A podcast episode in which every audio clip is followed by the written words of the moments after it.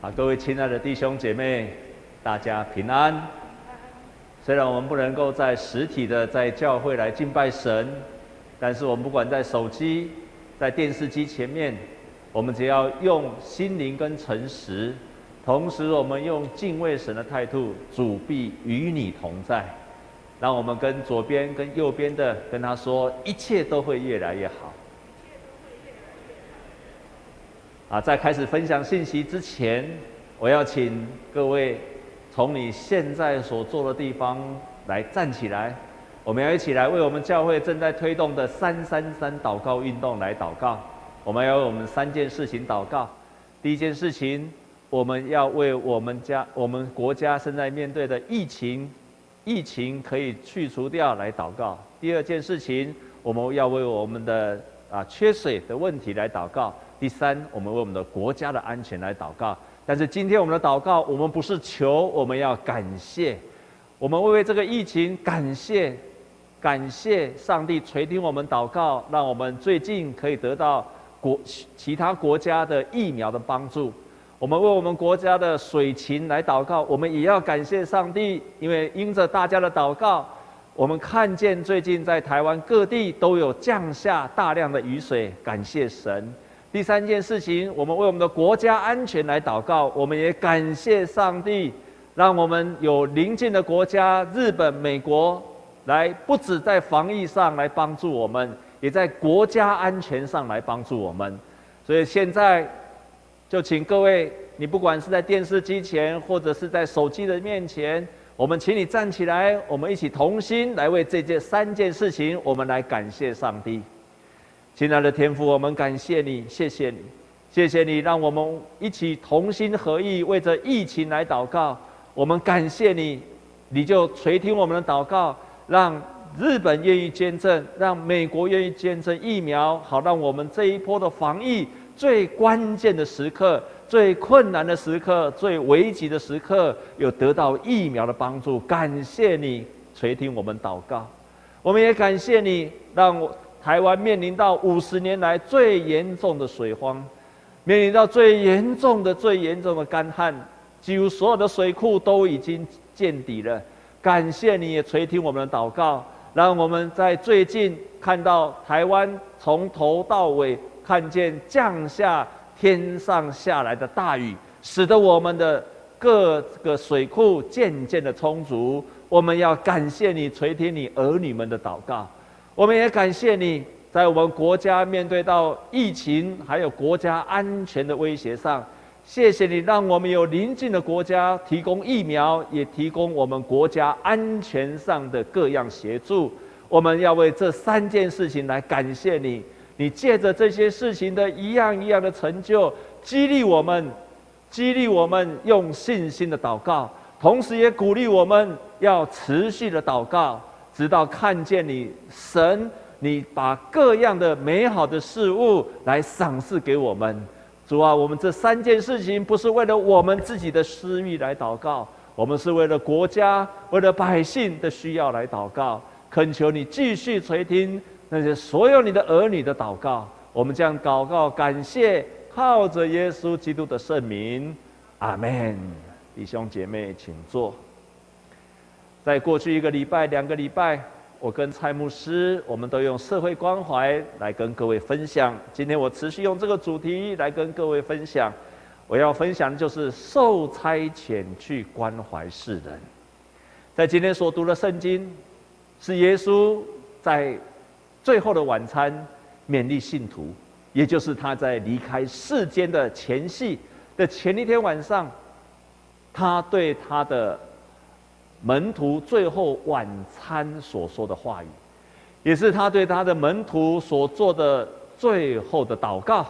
在这个祷告的当中，有两个重点：第一个就是要他们分别为圣；第二件事情，要让人知道上帝的爱，要分让门徒可以在这个世界上分别为圣，同时让门徒在门徒的身上使人家知道。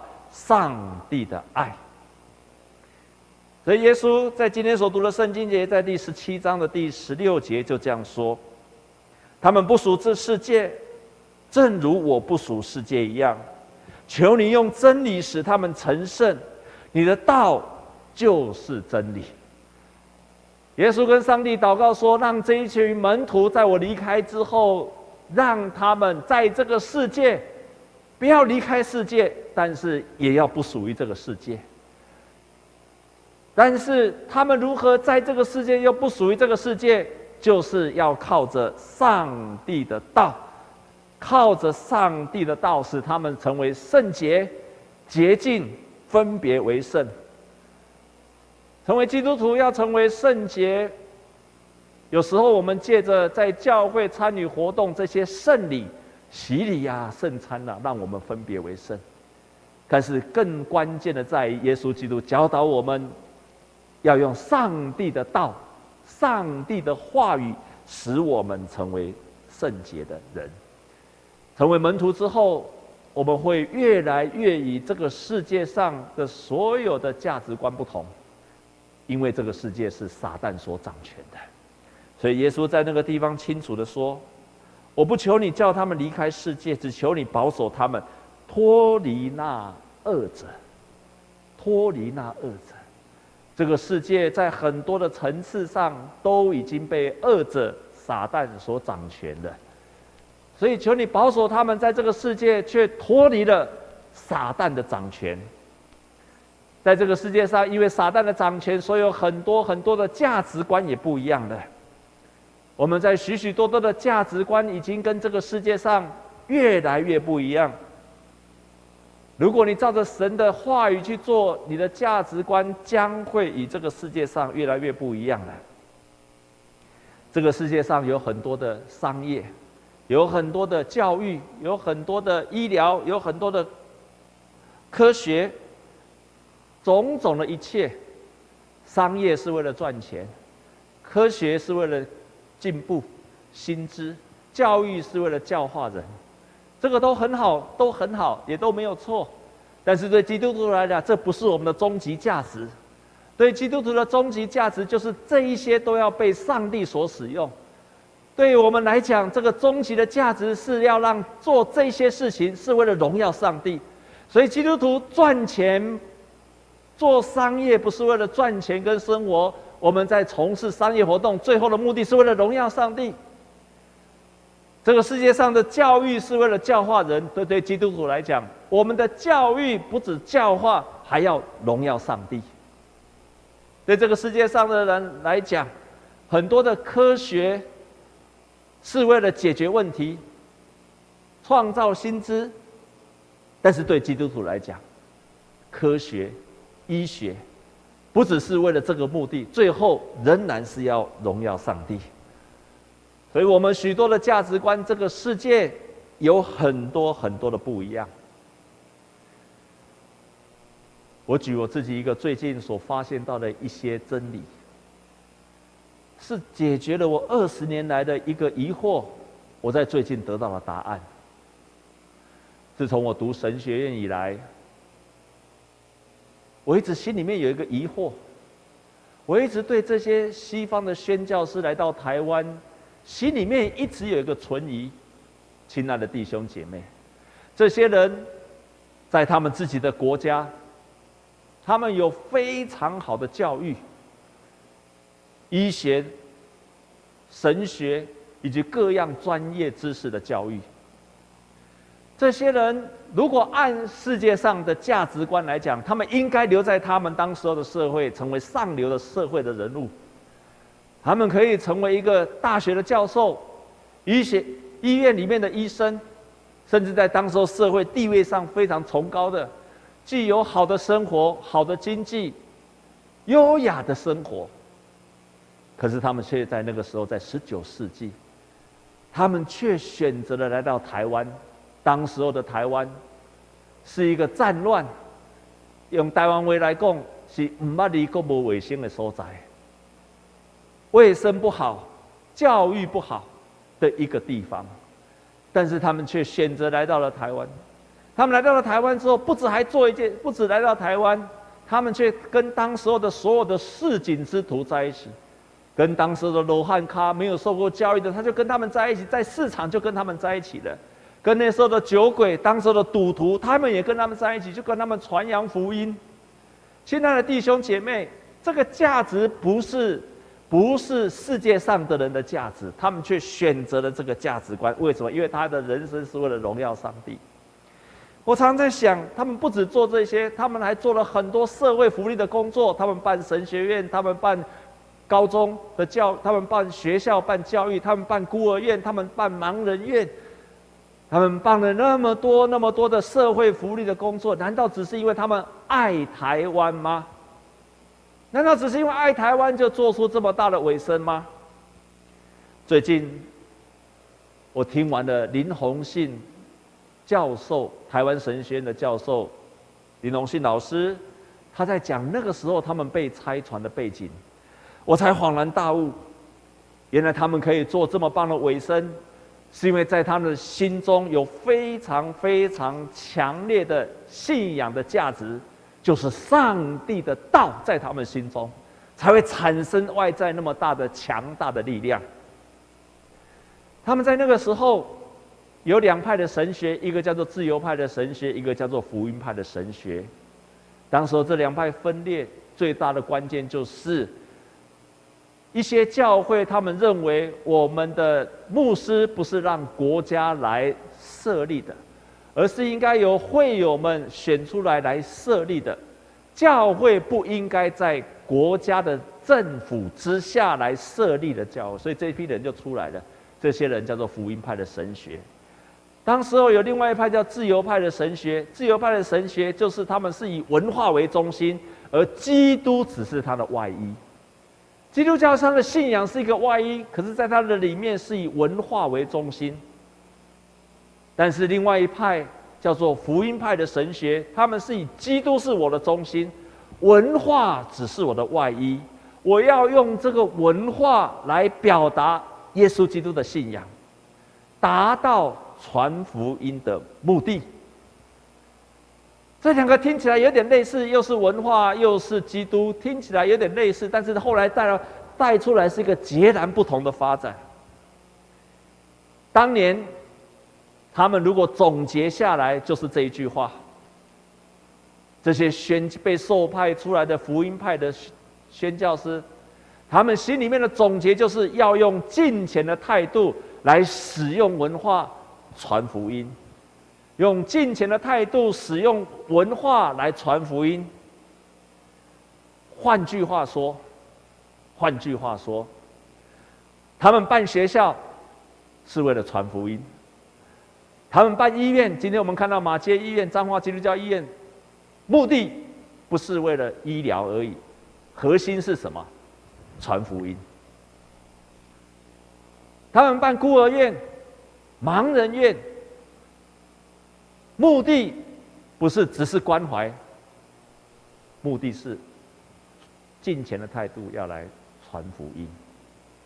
所以他们所有的核心的价值都围绕在上帝的话语。上帝的话语是让他们这个在这个世界上跟别人不一样的，才会产生那么大的强烈的使命感。林老师他总结了他们有四个主要的、主要的核心信息。第一个，神圣的圣经是上帝的启示，所以我们要领受。这一本圣经不仅仅是一个平凡的书而已，它是上帝给我们的启示。人在读上帝的话，要用谦卑的态度去领受。第二个。罪人需要悔改，我的生命需要改变。第三，耶稣基督的恩典是有赎罪的能力，所以我们在耶稣基督的恩典里面，我们会重生，成为一个新生的人。我们要成为一个重生、改变的新生的人。第四，从上面一二三点，要带出宣扬福音的行动。当年他们就是带着这个核心的信息，去在台湾做伟大的事工，确实没有错，确实没有错。所以他们好像做的是很多的慈善事业，办学校，办孤儿院、盲人院。帮助当时的妇女等等弱势，看起来好像在做社会关怀、社会福利、社会工作，可是他们的核心价值，上帝的道，上帝的道让他们分别出来。若是没有这个核心价值，他们没有办法做这么伟大的献身。我最近也听了另外一个故事，有一个宣教师叫做 Vincent 啊 Donovan。这个 Vincent 当他到东非去宣教的时候，他很惊讶的发现一件事情：怎么会当时候有很多的宣教师到东非去传福音？他们忙着盖医院。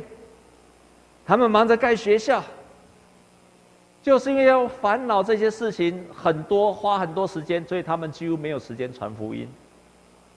这个宾森觉得这是一个很大的问题，所以他就开始决志，每一天向那个地方的原住民来传扬福音。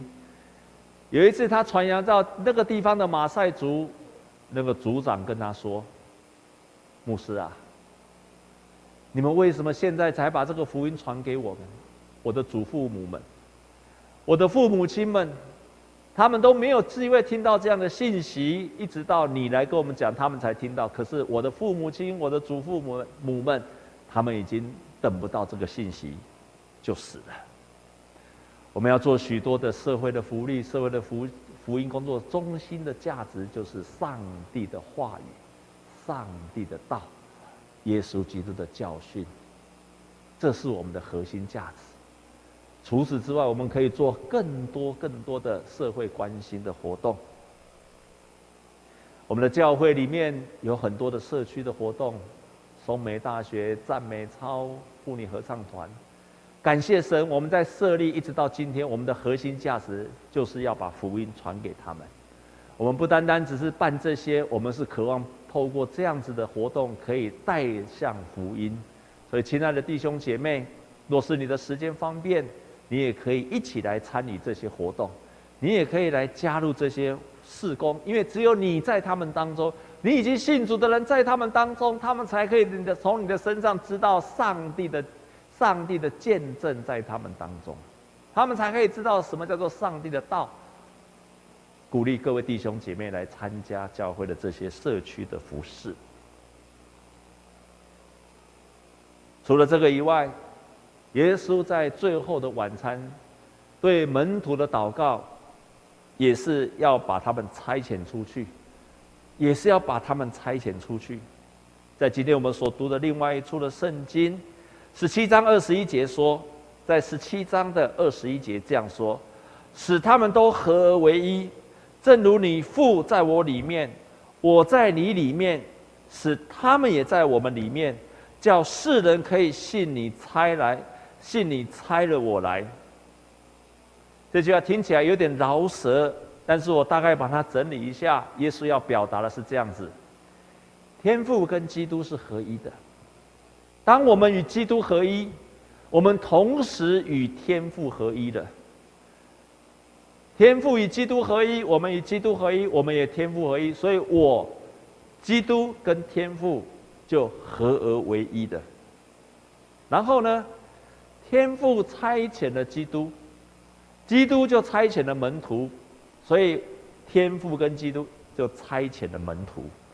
我们因为受差遣，所以我们成为一个合一的群体，合一的身体。这个合一，就是让我们能够在我们的身上，基督的爱彰显出来。目的是让基督的爱在这些门徒的身上可以去彰显出来。既然是要彰显基督的爱，那那个基督的爱、天赋的爱，至少有三个特质。耶稣在世界上把这个天赋的爱的特质表现出来，至少有三个特质。第一个就是无私的爱；第二个，他的爱是接近那些有罪的人，所以他接纳任何有罪的人；第三个，他的爱是跟微小的人在一起，在这个社会上弱小的人在一起。这也就是为什么我们。要去受差遣去关怀这个社会，如同耶稣基督也差遣我们到这个世界，到这个世界，好让人们在我们身上能够看见了天父的爱在他的身上。因此，所有的社会关怀的工作，就是要让人家去经历到基督跟天父的爱。这就像我最喜欢最近听到有一个人叫做 Frank Laubach，他说了一句话，他说：“当你先满足一个人的迫切需要，你才能满足他真正的需要，就是对救世主的渴望。只有你先满足一个人他生命的现在的急迫的需要，你才能够满足他真正的人生的需要。”就是对救主耶稣基督的需要。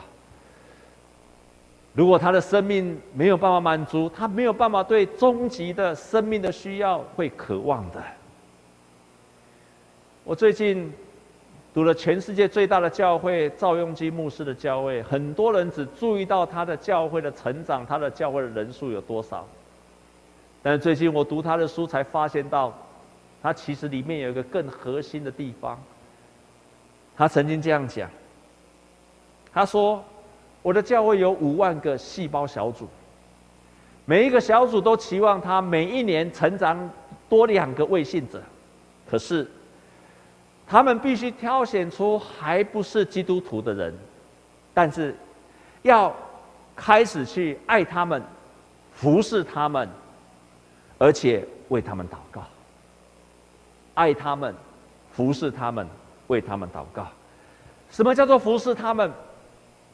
当他们饥饿的时候，你要拿便当去去服侍他们；当他们搬家的时候，你要去帮他搬家。这个叫做服侍，按着他的需要去满足他的需要，去帮助他，去服侍他。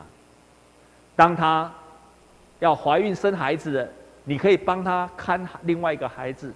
你到医院去探访他，去满足他现在的急迫性的需要，甚至于他转换工作，他搬家来到你的社区，成为你的邻舍，你要去探访他，满足他现在生活迫切的需要。然后，当你这样爱他们，经过三个月、四个月之后，你再拜访他们。再刚硬的心都会软化，降服基督。我看了之后完全明白了，完全明白了。原来他真正的那个小组不是只有为了自己的彼此相爱，还包括他们真心的去服侍在他们生活的当中那些有需要的人。所以我把它整理出来。当我们在我们的生活的现场，我们可以服侍他。然后才开始做见证，然后开始才可以传福音给他，最后邀请他来教会或者来参加教会的幸福小组。你要先服侍你的邻舍，然后你在他生命当中做见证，然后你才可以传福音，最后才邀请他来到教会。这个顺序不能不能乱变的，你不可以一开始就说你要信耶稣，一开始就说你要来教会，一开始你必须先服侍他，然后在他的生命当中做见证。当我这样分享的时候，我们教会有一个小组长，他问我一个问题：哎，我有些小组员都说自己有好见证啊，我就跟他讲，有好见证不是你讲的，有好见证不是我们这些已经信主的人说我有好见证啊，有好见证是你服侍的人所讲的。当那个人看见你真心的爱他，他看到你生命的改变。看到你真心的服侍他，而且你生命的改变的时候，他才会觉得说你有好见证。所以我们会看见到说你的生命不一样了。你为了服侍他，你的生命不一样了。你以前有一些坏的习惯，爱抽烟呐，爱抱怨呐，你开始停止了。然后你的性格改变了，你过去是一个常常忧愁的人，现在你变得喜乐了。然后他开始羡慕你，他觉得你是一个蒙福的人。他羡慕你的生命，这个时候你开始有见证，你才可以开始传福音。因此，我自己稍微整理了一下这五个五点的顺序。当我们彼此相爱，也开始实践对外去爱人。我们开始实践去爱人，我的生命就会跟着改变。当我生命改变，我就有能力去影响别人。当我可以影响别人，我就会得到上帝的帮助。我得到上帝的帮助，我就会可以把荣耀归给上帝。这也就是我们今天圣经上所说的，也圣经上所说的：“父啊，在那里，愿我所你所赐给我的人也同我在那里，叫他们看见你所赐给我的荣耀，让耶稣基督的荣耀在我的身上给别人看见。”让别人在我的身上可以看见了耶稣基督的荣耀，感谢上帝，感谢上帝。当我们这样做的时候，我们成为一个可以荣耀上帝、让人认识福音、接受福音的人。我们这样做，我们的天赋会得到荣耀。最近。我看了孙理莲宣教师太太的见证，她是宣教师孙雅各牧师的太太孙理莲女士。我看见她的见证，恍然大悟，得到非常大的震撼。亲爱的弟兄姐妹，你知道吗？有人形容她，当二次世界大战的时候结束之后，台湾在台湾。所有一半的社会福利都由孙理莲女士所做出来的。你注意听哦，二次大战结束，全台湾的一半的社会福利都由这一个人所创造出来的，不得了了！全台湾的社会福利都由这个人在做的，一半。这个孙理莲女士，她是一九二七年。在一九二七年的五月十八号结婚，十月十六号就跟她的先生，也叫做孙雅各牧师，就来到台湾成为宣教师。所以来台湾，那个时候台湾可以说就是他们度蜜月的地方。但是你要了解，那个时候的台湾，不管各样的环境跟条件，而且那个时候又是日本占领的期间，二次世界大战的期间。兵荒马乱，飞机常常在他们的上空飞来飞去的那个年代，因为非常非常的危急，再加上日本跟美国的关系又不好，所以他们在一九四零年就离开台湾回去了。一九三七年来，然后一九四呃一九二七年来，然后到了一九三七年。啊，一九，对不起，一九二七年来，然后到一九四零年就离开了。二次世界大战结束了，他就立刻赶来到台湾。当时候他台湾可以说是千疮百孔，他形容萧条、赤贫、谣言跟恐慌，台湾好像一个千疮百孔的破网一样，面临到断裂的边缘。这个孙理莲女士来到台湾，就开始做很多社会福利的工作。我把它整理出来，她的社会福利的工作、社会关怀的工作，用四个字形容：包山包海。我把它分成大概五类。第一类就是医疗的服饰，包括肺病啊、麻风病啊、乌脚病的医院。这一张就是他在。北门乌脚病的服侍的情形，我们可以看到那个妇女因为乌脚病脚已经被截肢了，她去探望她。他所做的第一个就是医疗的服侍，还包括设立的普里基督教医院，还有巡回的医疗团等等。第二部分，他做的就是救济的工作。他在许多的西海岸，当时最贫穷的西海岸。设立了很多牛奶供给站，帮助当时候贫穷的儿童有牛奶可以喝，还有成立未婚妈妈之家。第三类设计了收容所，所以他设立了四间的育幼院，还有少年之家。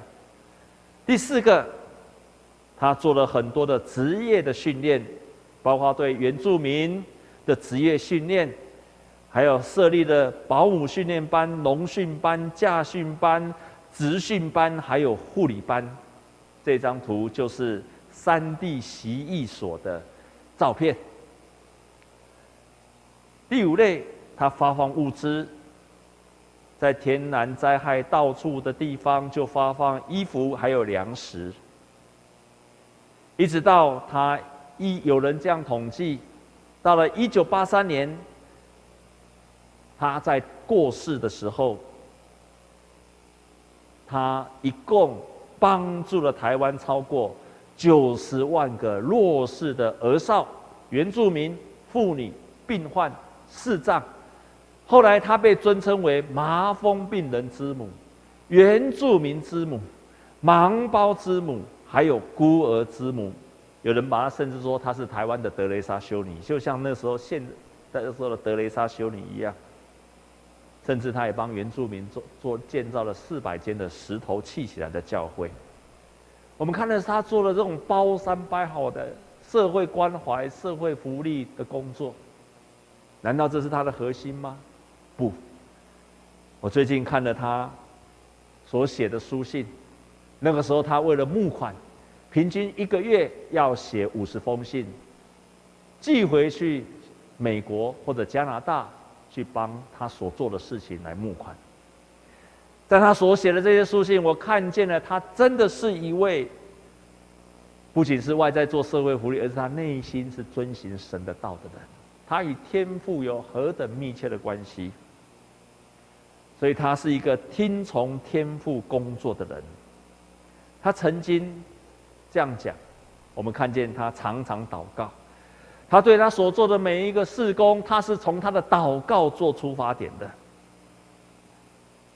他曾经说过：“其实我本来并没有要做麻风病的救助工作的，但是。”天使推着我的翅膀向前，好像天使催逼着我必须做麻风病的事，所以他才决定了他的方向，他才决定了他做麻风病的服饰。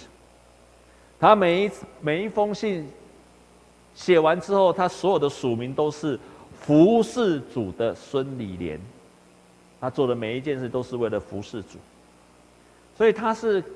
听从天父去做他的社会关怀的工作，不仅这样的，他是常常经历到与主同在的人，在他的书信曾经这样记载：在一个寂寞的早上，突然间有一个声音，好像主在对我说一样。今天我要跟你去你的办公室，而且连续几天，我每一天都会去。我只是在那里看着、听着你在做些什么。如果你有需要的时候，我也会帮助你。当他听到这个声音的时候，他吓了一跳，说：“这是真的吗？”主在对我说话，他吓得目瞪口呆。但是他后来越来越清楚，他说：“我们的主从来没有让我们失望，他总是很快的出现一个解决的方式。”他跟主说：“主啊，真的是你，我们不可能做到每一件事情都可以做到重要的事情，有时候我们会忘记很多的事情。”也不会有人一直提醒我们应该做些什么事情，要把它完成。但是神，你会让我们该做的事谨记在心。他是这样不断的经历到，在做这些社会福利工作的时候，主与他同在。还不止这样，他也是一个传扬福音的人。当他到了台湾之后，他开始在街头。对儿童、对陌生的人，就开始传扬福音，发卡片给他们，甚至有时候一天多达九场、十场。他也曾经到台北监狱，对一百八十名的妇女替他传福音，再带领他们敬拜，在那个地方让他们去认识救主耶稣基督。有一次，他这样分享：他的中心有一个孩子，他已经照顾了一年的孩子，没有想到。有一天夜里，这个孩子居然跑回来，偷他们的打字机，结果被警察抓到了，被手铐铐了起来。那一天晚上，他说：“我突然了解到，我们给予他的基督教的教导是不够的，除了言语之外，一定要有那个神迹的力量进入到他的内心，不然一切都枉然。除了歌唱，除了好行为，还是需要上帝的力量进入到他的心中。而除非这个男孩子愿意打开心门。”让神进入到他的身心中，要不然，他仍然会照他的生活方式生活，而不是跟随上帝的引导。他才明白，不只是帮助别人，必须上帝的道也进入到他的心中。最后，我们常常可以看到，他得到主的帮助。他曾经在一个。孤儿院的设立的孤儿院当中，不知不觉已经收养了五千人。他的会计就跑来跟他讲：“孙女士，不要再收了，我们钱不够了。我们已经有一千个小孩子了，我们养不起更多的人了。”他的会计跟他说：“我们要照顾的人已经太多太多了。”这个时候，他好像。孙女莲好像听到救主跟他说：“你不必离开，你供给他们食物。”孙女莲就跟上帝说：“但是人太多了，上帝啊，已经有一千个人了。”他仿佛听到上帝对他说：“五千个人也能够吃饱。我曾经喂养过五千个人吃饱。”你的天父知道一切，他会供应。他就是这样经历到天赋不断的帮助，才能够做到这么大的社会福利的施工。当他离开这个世界的时候，他后来埋葬在台湾神学院礼拜堂的旁边，跟他的先生孙雅各牧师一起合葬在礼拜堂的身边。当他最后离开这个世界上所说的最后一句话，他这样说：“你们台湾人住在乐园，却不知道这里就是乐园了。”台湾人，他觉得台湾人不够有信心。你已经是在住在乐园了，却不知你已经住在乐园了，却不知道这里就是乐园。他在世的时候有三句话。曾经不断的被人传颂。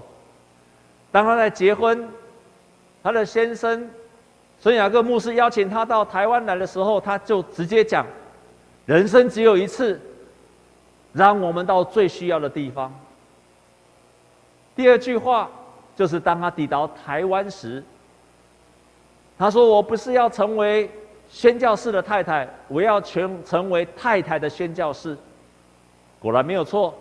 孙牧师离开之后，他做更多的社会服事的工作、社会关怀的工作。第三句话，每一次他的童工开始有抱怨，觉得事工太重了，他就这样子说：“我们不行，上帝可以，让我们来祷告吧。我们不行，上帝可以，让我们来祷告吧。”这三句话成为他留在世界上最常常被。传颂的三句话，亲爱的弟兄姐妹，耶稣基督离开这个世间，他跟他的门徒说，要用道让他成为圣洁，分别出来的，分别为圣的一群人，差他们到这个世界，却与这个世界不同。耶稣基督差遣门徒到这个世界，让他们知道天父的爱。我们也许没有办法像这些宣教师这么伟大，但是我知道你可以做的，就是在你的生活现场成为你的宣教的现场，你的生活现场就是你宣教的现场。认领一位到两位还没有认识神的人，他可能是你的家人、你的朋友、你的同事、你的、你的、你的亲戚。你开始服侍他，开始服侍他，在他最需要的地方，你去服侍他，满足他的需要，然后让他看见你不一样，让他看见你的身上有基督的爱，这就是你的见证。然后，你才可以开始传福音给他，最后邀请他来教会。你不必像孙雅各，你不必像孙理莲，可是你可以成为在你的生活现场，成为生活的宣教士。愿上帝祝福我们，每一个人都成为一个被差遣的门徒。我的生活的地方，就是我的宣教的现场，我们同心来祷告。亲爱的主，我们感谢你，借着耶稣基督来到这个世界上，我们知道天父你爱我们。如今我们也知道，你不只爱我们，你也要差遣我们出去。你要我们成为一个被差遣出去，在我的生活现场，可以跟这个世界不一样，可以荣耀耶稣基督，同时可以在我的身上。让人看见上帝的爱在我的身上。恳求主，你就差遣我们每一个弟兄姐妹，在他的生活的现场，就是他的宣教的现场，他就开始愿意认领一位、两位、三位，开始服侍他、侍奉他、满足他的需要，在他的身上开始活出见证，然后传扬福音，带领他进到教会的当中。亲爱的天父，求你就这样差遣我们中山教会的弟兄姐妹，当他们愿意这样做的时候，主你必与他们同在，你让他们经历到主你时时刻刻与他们他们同在，天天与他们同在。